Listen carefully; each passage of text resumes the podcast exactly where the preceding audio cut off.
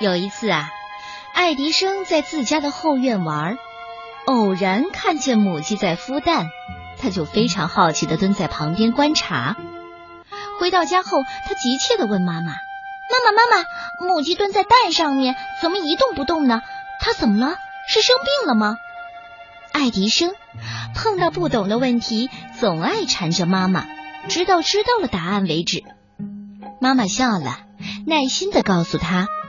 不对，那是母鸡在孵小鸡呢。过不了多久，蛋里面就会钻出可爱的鸡宝宝了。听妈妈说完，爱迪生感到很新奇，这是多么神奇呀！母鸡就蹲在那儿，蛋壳里就会跑出鸡宝宝。爱迪生的好奇心被这一幕激发了，他想。既然母鸡蹲在鸡蛋上能够孵出小鸡来，那人蹲在上面行不行呢？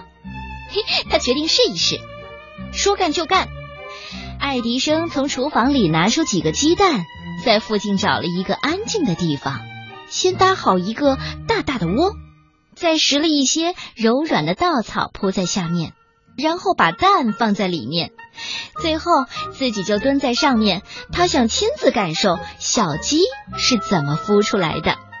渐渐的，天快黑了，爱迪生还没有回家，爸爸和妈妈非常着急，于是他们到处找，找了很久才发现爱迪生。只见他坐在一个草窝上，一动不动的，身上和头上都沾满了稻草。爸爸和妈妈见了，又生气又好笑。我说：“蹲在上面干嘛呢？”我在孵小鸡。爱迪生一脸天真的回答：“赶紧给我回家！”爸爸厉声呵斥。可妈妈却没有责怪他，因为他知道爱迪生是个凡事都爱寻根问底、都要动手试一试的人。